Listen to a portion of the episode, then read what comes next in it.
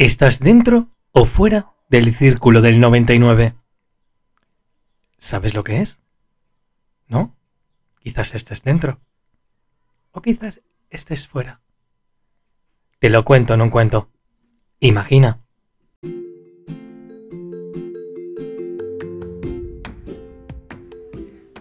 Soy David López y apruebo este mensaje. No, ¿qué va? Soy David López y este es el podcast de Imagina. La imaginación es una fuente de coraje en sí misma. ¿Te atreves? Imagina. Bienvenido, bienvenida.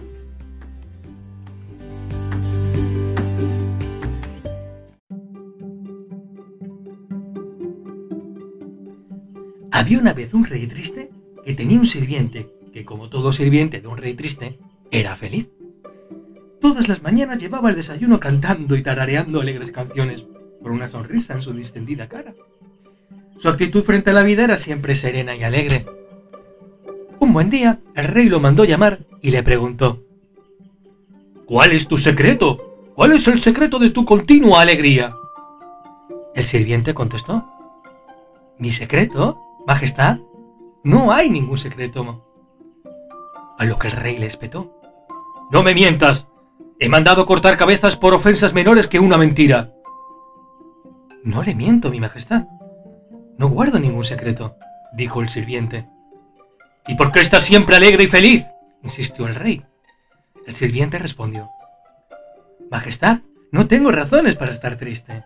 Su Alteza me honra permitiéndome atenderlo. Tengo a mi esposa y a mis hijos viviendo en la casa que la corte me ha asignado. Somos vestidos y alimentados y además Su Alteza me premia de vez en cuando con algunas monedas para darle a mi familia algunos gustos. ¿Cómo no estar feliz? Si no me dices cuál es el secreto, te haré decapitar, aseguró el rey. Nadie puede ser feliz por esas razones que has dado. Pero, Majestad, no hay secreto. Nada me gustaría más que complacerlo, pero no hay nada que yo esté ocultando. El sirviente sonrió, hizo una reverencia y salió de la habitación. El rey estaba realmente como loco. No conseguía explicarse cómo el paje era tan feliz viviendo de prestado, utilizando ropa usada y alimentándose de las obras de los cortesanos. Cuando se calmó, llamó al más sabio de sus asesores y le contó la conversación con su sirviente. ¿Por qué él es tan feliz? Ah, Majestad, dijo el sabio. Lo que sucede es que él está fuera del círculo 99. ¿Fuera del círculo del 99? ¿Eso qué es? ¿Y cómo salió? No, no salió. Es que nunca entró. Pero, ¿qué círculo es ese? ¿El círculo del 99? La verdad es que no entiendo nada, dijo el rey. La única manera de que lo entienda es mostrárselo. Hagamos entrar al paje en el círculo del 99. Eso, obligámosle a entrar. No, Alteza, nadie puede obligar a nadie a entrar en el círculo. Entonces, habrá que engañarlo. Sí, le damos la oportunidad. Él entrará solo. ¿No se dará cuenta? Se dará cuenta y entonces no encontrará el camino de entrada. No, se quejó el rey es que no podrá evitarlo. Entonces, ¿está dispuesto a perder un excelente sirviente? Preguntó el sabio. ¿Para poder entender la estructura del círculo del 99? Sí, estoy dispuesto. Esta noche le pasaré a buscar. Debe tener preparada una bolsa de cuero con 99 monedas de oro. Ni una más y ni una menos. ¿Qué más? ¿Llevo a los guardias por si acaso? No, nada. Nada más que la bolsa de cuero con las 99 monedas. Se despidieron y a la noche se encontraron, esperaron el alba y cuando dentro de la casa se encendió la primera vela, el sabio agarró la bolsa y la pinchó con un papel que decía Este tesoro es tuyo. Es el premio por ser un buen hombre. Disfrútalo y no cuentes a nadie cómo lo encontraste. Luego ató la bolsa con el papel, fue hasta la puerta del sirviente, dejó la bolsa, golpeó y se retiró. Cuando el paje salió, el sabio y el rey espiaban detrás de unas matas, mirando qué es lo que sucedía. El sirviente agarró la bolsa, leyó el papel, apretó su tesoro contra el pecho, miró hacia todos lados y volvió a entrar en su casa. Y apoyado en lo que se debía de ser la mesa, volcó el contenido de la bolsa. Sus ojos no podían creer lo que veían. Era una montaña de monedas de oro. Él, que nunca había tocado una de esas monedas, tenía una montaña de ellas. Las tocaba las amontonaba, las acariciaba y las hacía brillar a la luz de las velas, las juntaba, las desparramaba, hacía pilas, así jugando y jugando comenzó a hacer pilas de diez. Una, dos, tres, cuatro, cinco, y mientras las hacía iba contando diez, veinte, treinta, cuarenta, hasta que formó la última pila. Nueve monedas. ¿Nueve monedas? Su mirada recorrió primero la mesa buscando una moneda, luego el suelo y finalmente la bolsa. ¡No puede ser! pues la última pila al lado de las otras y confirmó que era más baja. ¡Me robaron! ¡Me robaron! ¡Malditos! Volvió a buscar en la mesa, en el suelo, en la bolsa, en sus ropas vacías, en sus bolsillos, movió los muebles y no encontró lo que buscaba.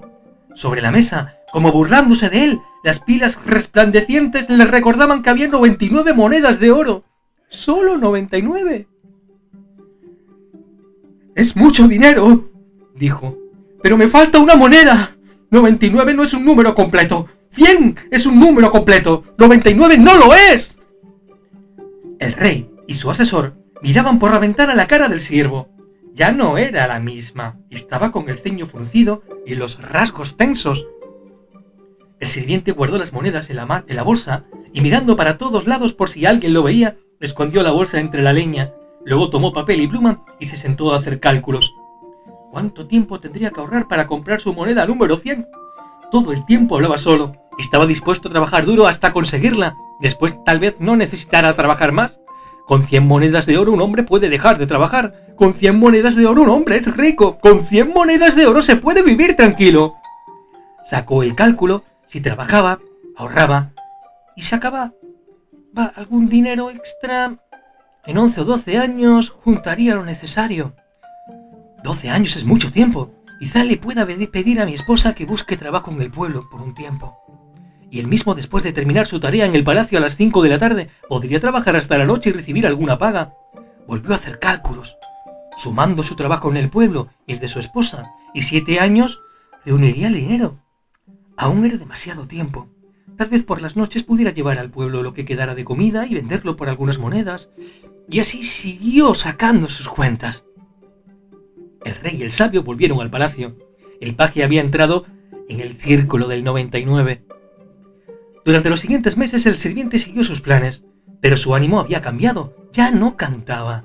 Un día, el rey le preguntó. ¿Qué te pasa? Nada, no me pasa nada, contestó el paje. Pero antes, no hace mucho, reías y cantabas siempre. Hago mi trabajo, ¿no? y pensó, ¿qué querrá su Alteza que sea su bufón y su juglar? No pasó mucho tiempo hasta que el rey despidió a su sirviente.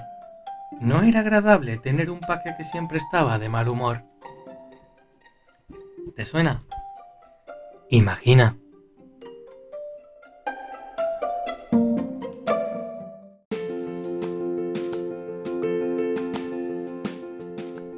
¿Y tú? ¿Estás en el círculo del 99? ¿A cuánta gente conoces que está en el círculo del 99? Ahora podrás identificarlo, podrás identificarte dentro o fuera de él. Cuéntame dónde estás. Pero antes te voy a contar otra anécdota que seguro te va a resultar familiar. Verás. Un rico industrial del norte se molestó al encontrar a un pescador del sur tranquilamente recostado en su barca y fumando en pipa. ¿Por qué no has salido a pescar? preguntó el industrial. Pues porque ya he pescado bastante por hoy, respondió el pescador. ¿Y por qué no pescas más? insistió el industrial. Y, bueno, ¿y qué iba a hacer con los peces? preguntó a su vez el pescador. Ganarás más dinero. De ese modo podrías poner un motor a tu barca. Entonces podrías ir a aguas más profundas y pescar más, más peces. Entonces ganarías lo suficiente para comprarte unas redes de nylon Pronto ganarías para tener dos barcas y hasta una verdadera flota. Entonces serías rico como yo. ¿Qué haces ahí? ¡Levántate! ¿Y qué podría hacer entonces? preguntó de nuevo el pescador.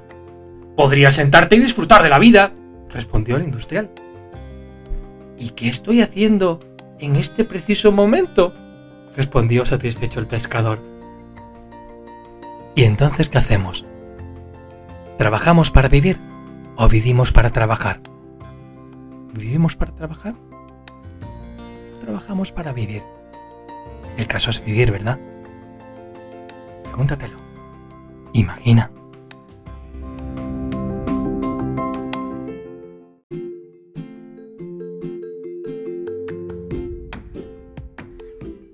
La imaginación es una fuente de coraje en sí misma. Espero te haya gustado el podcast. Espero que pongas en práctica todos los briconsejos que te, que te aporto, todas esas pequeñas reflexiones, estas píldoras formativas que te sean de utilidad. Espero que me sigas escuchando. Espero que en la medida de tus posibilidades puedas hacerte incluso mecenas y seguir apoyando mi podcast. Y espero que pongas en práctica todo lo que te aporto. Muchas gracias por estar ahí, sigue escuchándome, sígueme si quieres en las redes sociales, en Instagram, arroba David López CDL, en Facebook, David López, en Twitter, arroba David López CDL y en, y en iVoox, donde te puedes hacer incluso mecenas. Muchas gracias por estar ahí.